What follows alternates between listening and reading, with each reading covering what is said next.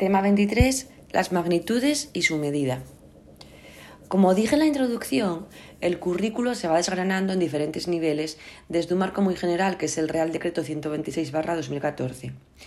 El objetivo de etapa que está más relacionado con el tema que nos ocupa es el G, desarrollar las competencias matemáticas e iniciarse en la resolución de problemas que requieran el uso de las operaciones de cálculo elementales, conocimientos geométricos y estimaciones y ser capaces de aplicarlos en situaciones de la vida cotidiana.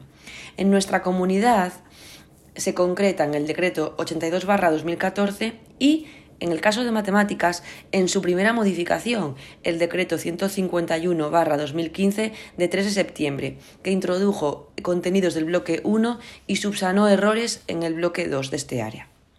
A nivel estatal, la orden OCD 65-2015 de 5 de enero, que relaciona las competencias con los contenidos y los criterios de evaluación, establece la competencia matemática junto con las competencias básicas en ciencias y tecnología como una de las siete competencias clave y determina que todas las áreas han de contribuir a su desarrollo. Para adecuar las enseñanzas mínimas a las peculiaridades del alumnado, cada centro refleja unos valores, fines y prioridades de actuación en el proyecto educativo, que se concreta en la concreción curricular y en la PGA a partir de unas instrucciones que dicta la Consejería en la, circular de inicio de curso. Y, para adecuarse a las necesidades de cada alumno y alumna en particular, se diseña la intervención educativa que dé respuesta a las diferencias individuales.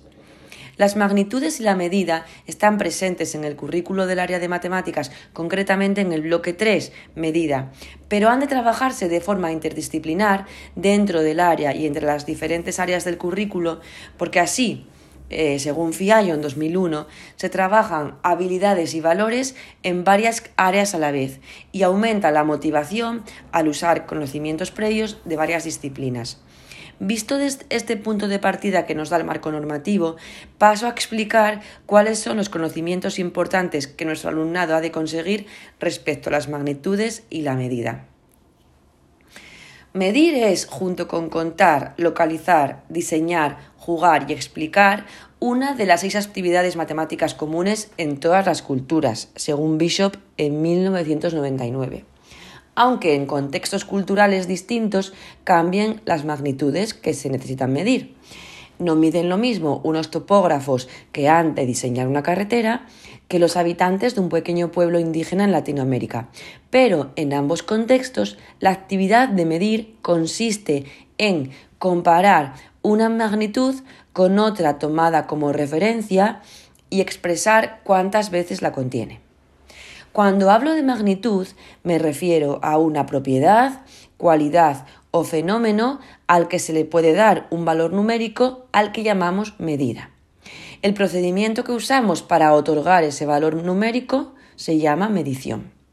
En primaria, este bloque temático incluye conocimientos que se refieren perdón, incluye contenidos que se refieren al conocimiento de las magnitudes que encontramos frecuentemente en la vida cotidiana, porque nuestro alumnado aprende del entorno más cercano, para ir ampliando los contextos a medida que madura a nivel cognitivo, motriz y afectivo social, como se explica en el tema 1 de ese temario de oposiciones.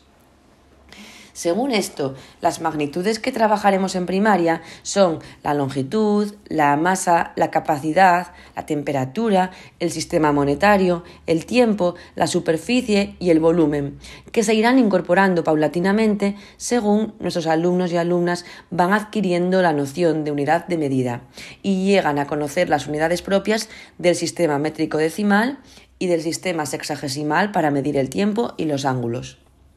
La medida no solo está relacionada con los números que son necesarios para su cuantificación, sino también con la geometría, para conocer el espacio, y también con el entorno natural y social, con el arte, con la educación física. Así que se presta a desarrollarse de forma transversal en diferentes áreas, como explicaré en el último punto de intervención educativa. Para un aprendizaje sólido de las diferentes magnitudes es fundamental que en, un primer momento los alumnos y las alumnas puedan identificar y conocer la magnitud a trabajar.